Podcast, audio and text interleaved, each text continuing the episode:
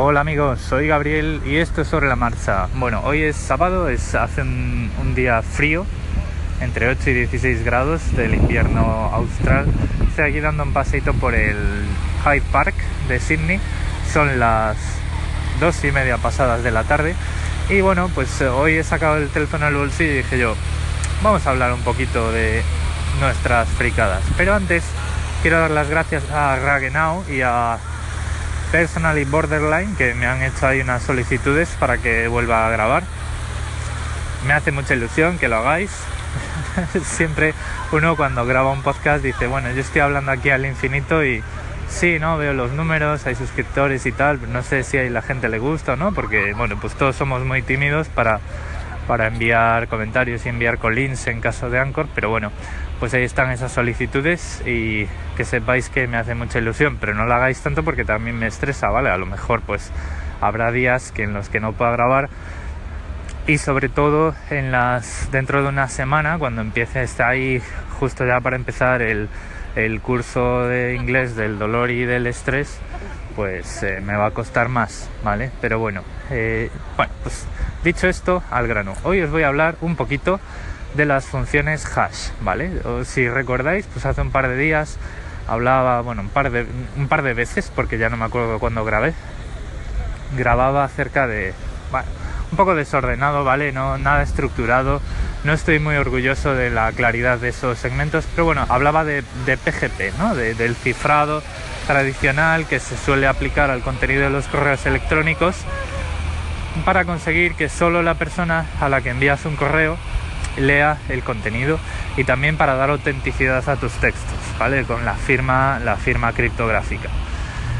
Poco después me venía arriba y dije yo, pues voy a empezar a leer de blockchain porque ya que estamos aquí con carrerilla, pues ¿por qué no? no? Eh, yo ya sé lo que va a pasar. Luego voy a empezar las clases de inglés, me voy a hundir en, la, en el estrés y en los deberes de inglés y en los ejercicios y lo voy a dejar. Pero bueno, no obstante, vamos a ir pasito a pasito y vamos a hablar de dos cosas previas que tenemos que tener en cuenta, que son el hash la firma digital, ¿vale?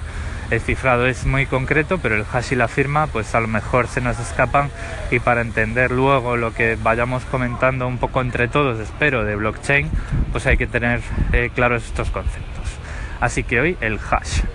Y me quedan dos minutos de segmento, pero creo que me da tiempo. El hash es una función matemática que se hace pues con los bits de, un determinado eh, contenido, un fichero o lo que sea, y que lo que hace es ir haciendo operaciones sucesivas todo a lo largo de ese contenido y emite una huella digital, ¿vale? Eh, como si dijéramos, además es así como se llama, en inglés se llama fingerprint. Eh, hay muchas funciones de hash, muchísimas, y todas tienen, em, todas tienen en común lo siguiente, ¿vale? Eh, lo primero es que es autocomputable, es decir, no necesitas ninguna clave ni ninguna historia eh, criptográfica, ningún certificado para, para, eh, para generarlo y describe casi unívocamente el contenido. Es decir, si tú haces una función hash sobre un fichero, es prácticamente imposible, imposible a nivel universal, es decir, eh, por 10 elevado a muchos dígitos, eh, eh, uno dividido por algo por 10 elevado a muchísimos dígitos es la probabilidad de que dos ficheros distintos den el mismo hash, ¿vale? Entonces, por eso eh, se compara con la huella digital. La huella digital de todas las personas, por mucho que nos parezcamos físicamente, es diferente. Pues dos ficheros, aunque solo tengan un carácter, un espacio en blanco, eh, una tilde en una letra, van a dar eh, hashes completamente diferentes. Es una forma que tiene un contenido de hablar sobre él mismo y de hablar sobre su integridad. ¿vale?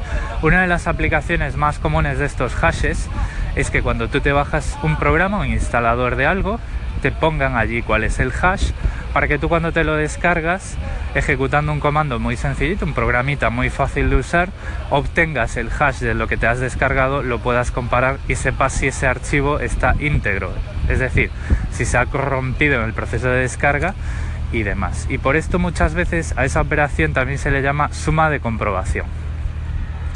Bueno, hasta aquí el segmento de hash de hoy seguimos con esto. Un saludo.